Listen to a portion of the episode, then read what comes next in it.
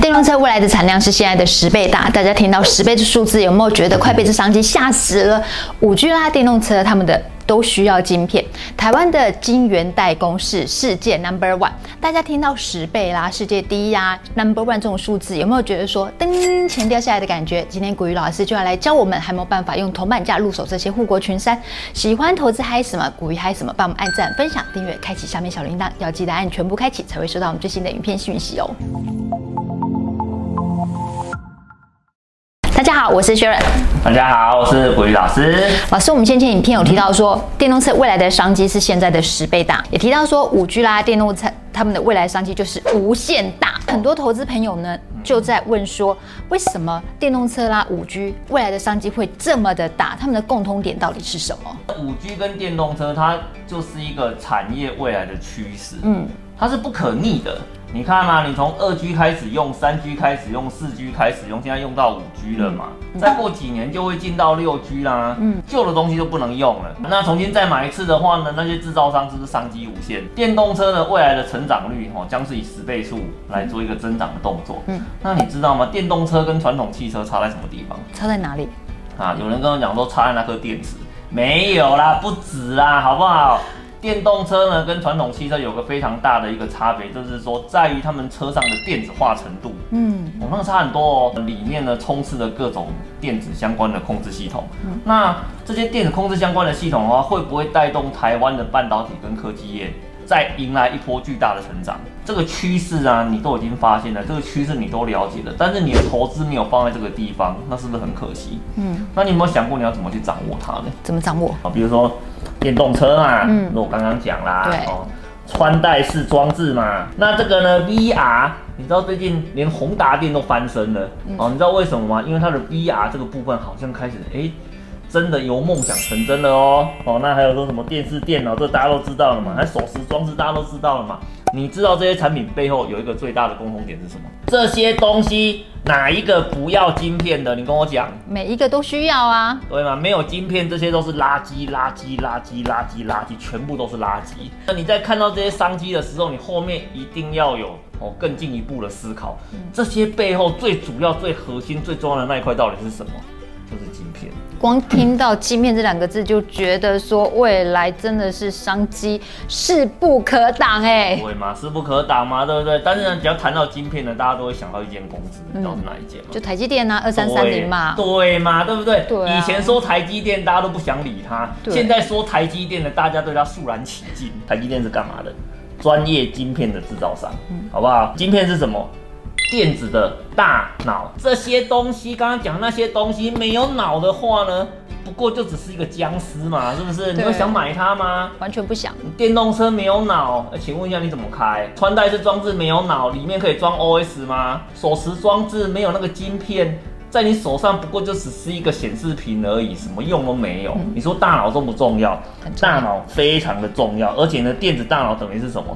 电子大脑就是代表创新的未来嘛。嗯你所有的功能都要架构在它的上面，你才能够美梦成真嘛，对不对？所以呢，我这边帮各位做一个非常简单的结论哦。创新等于是什么？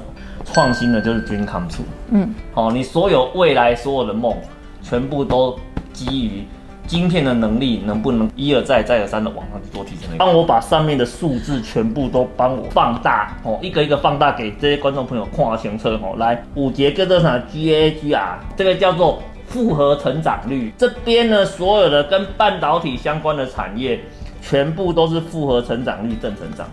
哎，这代表什么？需求无限，有需求就有商机，有商机呢，里面的厂商就会赚大钱。你今天你去哪里找一个产业，在所有各个领域的应用，全部都是正成长的。我跟你讲，这个非常的少见哦，因为台湾的那个半导体的实力啊，真的非常非常的强哦。它到底有多强呢？看蓝色这一块就好了哦。这边这两个字看到不？台湾六十三 percent 里面的什么台积电啊、联电啊、力积电啊、世界先进啊，哦，这些呢，在全世界晶片的代工市场里面占了六十三个 percent。哇，好高哦！这代表什么？这基本上半导体就是台湾说了算。台湾在半导体这个领域上真的是世界的 number one 哦。在台湾的这个市场里面啊，唯一拥有最大市值、独占鳌头的，就是这个电子半导体，哇，这客人查看快五倍哟、哦。所以你就知道台湾在。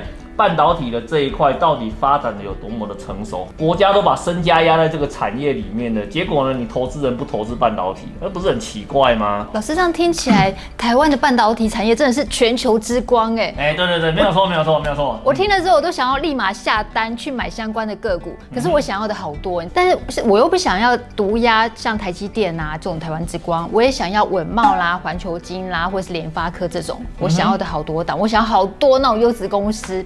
可是现在这些股价都好高，嗯、老师你这么厉害，对不对？嗯、股市达人、股市专家，赶、嗯、快跟我们讲一下，有没有办法现在还可以用铜板价去入手这些护国群山这些好公司？你如果在投资的过程中啊，大概就几个问题。第一个呢，就是太贵，对哦，买不起。对。然后第二个的话呢，要买很多，对，很麻烦。可以用更简单的方式来做这件事情。好、嗯，其实就是我们常常在讲的，你就透过 ETF 买就好了嘛。富邦投信。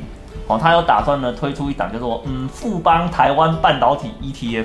老师，你人脉真的很广哎，连即将募集的你都知道。我以为一定要的、啊哦、不愧是 ETF 大赢家。哦，那这个半导体 ETF 的话，其实你看名字就知道了嘛，嗯、它的整个投资的重心集中在半导体的这一块。富邦科技 ETF，它在去年呢交出了非常漂亮的报酬率表现。哦，然后呢，其中报酬率的主要来源哦是在于它里面的半导体。这档产品的话呢，它的核心的理念到底是什么？它核心的重点就只有一个嘛，我全力压注在台湾的半导体产业。台湾的半导体哪里最赚钱？那我就把我的投资的重点全部都放在这个地方。台湾核心半导体指数在追踪的重点上面来讲的话呢，就是纯粹以。那个半导体来做一个追踪。那我们在投资的时候，像 ETF 这种东西啊，它的投资策略跟它的选股逻辑，一般来讲，在它选择去追踪哪一个指数的时候，大概就已经定案了。这一档它是非常非常的 focus，电子股不要，不是只有电子股。我比电子股再更集中一点，我只要半导体，它就是非常精准的锁定在半导体的这个领域上，而且还只有在台湾，对，世界之光台湾锁定台湾哦。你看到、哦、他买的这个成分股的部分，他买的什么东西？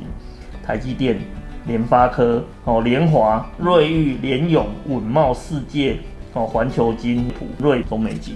全部都是半导体股啊！哎呀，是是都是我刚刚想要的那几档啊！对，全部都包在一起了。对对嘛，所以你看哦，你会常常会想买这些股票的话，当然有几个原因嘛。第一个的话呢，知名度嘛。嗯。那第二个的话呢，那它在外资的关注度也是非常非常的高嘛，所以它经常上新闻的关系，你就会常听到。嗯。可是常听到啊，你就想说啊，这些都是高价股。嗯。那高价股的话呢，那个一股一股买。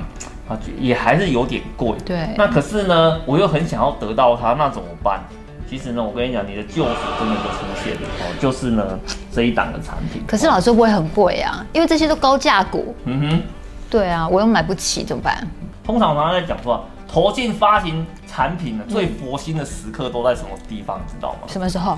在刚募资到发行的这段时间，因为他为了想要去吸引投资人去。参与到这一次的产品发行，嗯，所以它一开始的定价呢，都会定得非常非常的便宜，合理，定得很合理啊，合理，让人人都可以买得起，让人人都可以去参与到这个整个股票市场。到底多少钱？最重要的价格是多少？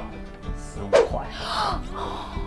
天哪，差不多是我一罐养乐多的价格嘞！啊，你 这是你买一股啦，你如果买因为 ETF 的话，大部分是买一张比较多啦，好不好？哦，那买一张的话呢，你只要一万五，哎，超便宜的。你千万不要跟我讲说哦，那个一万五很贵哦。如果一万五很贵，我就跟你讲，你就回去存钱好了嘛，对不对？参加股票市场，买下台湾整个半导体产业，哦，每个东西你都有参与到，只要一万五。你说这样子很贵，我这个真的是没有天理了，你知道吗？对，而且募集期间就只有这么一次，所以真的要好好把握。错、啊、过之后，你就不晓得你会买多少钱。对啊，因为你在错过之后的话，接下来进到市场就开始上上下下去做盘整了嘛。嗯、哦，那可能这整个价格上去之后，就再也没有回头过。各位观众朋友，你如果不相信哦，你可以回去看哦，目前呢在台湾市场上发行的每一档股票型的 ETF，还有没有人低于它的发行价过的？哎，几乎没有了，因为呢，这个就是那个通膨使然嘛，所以你怎么可以不投资呢？你如果不投资，你的钱放在那里，一定至少就被通膨给吃掉了嘛。没错，老师听起来这一档有 半导体国家队支持的 ETF 啊，真的很有看头哎。是的，没有错。那我们先前影片有提到说，现在很流行主题是 ETF 嘛，而且我们影片播出之后啊，也引起了一些主题是 ETF 的一些讨论，像现在大家都会讲说 ESG。所以想要问一下，这一档富邦台湾半导体 ETF，它有没有含 ESG？那如果没有的话，我们是不是要小小的担心一下下呢？以这一档产品上面来讲哦，来我们来给给各位看一下哦，我们真的是帮各位把那个资料挖得很彻底哦，它里面的刚刚讲到的这些主要的成分股。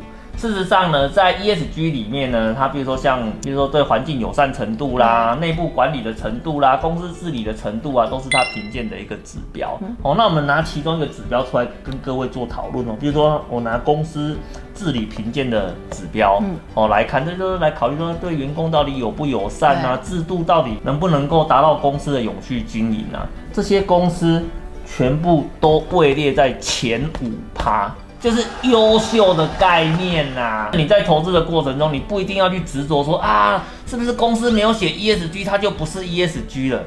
不是啦，有些人他觉得他强调的重点不在那边嘛。产品来讲的话，事实上它应该是集中在台湾投资。第二个呢，半导体产业。那绩效啊，嗯、大家买产品期望的就是绩效。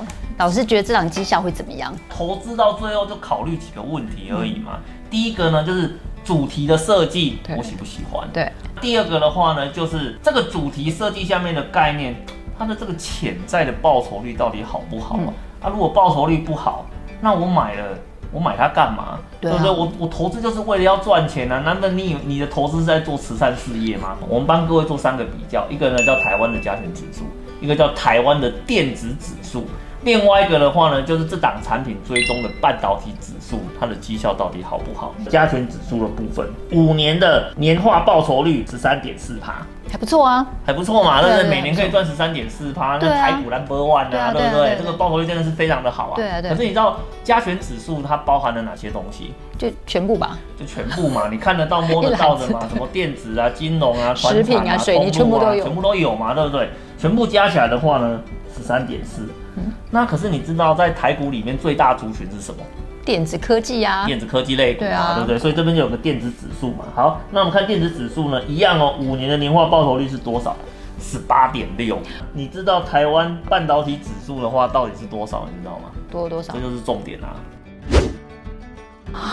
哎，是台湾加权指数的两倍耶！它整个把报酬率的部分给拉上去，所以我跟你讲，台湾的报酬率呢，就是被半导体以外的族群给拖累的，好不好？哎，你自己说是不是？从数字上来看，从数字上看起来是这样子嘛，嗯、对不对？所以这为什么要推出这一档富邦台湾半导体 ETF？因为它就直接截取里面最赚钱、报酬最高，对然后是精华的。精华中的精华啦，好，就是说我们在台股市场里面呢，谁是最大宗，谁是呢真正把市场里面的钱全部都赚走了那个产业，我就把它拉出来，然后呢，我们就全力集中投资在它的身上，在整个投资策略上呢，算是非常非常的一个聪明啊。今天投资在半导体上面，那你未来看到的这些所有的东西，所有的科技力的进展啊，你都必须要仰赖这些半导体的技术。哦，才能够让他哦美梦成真。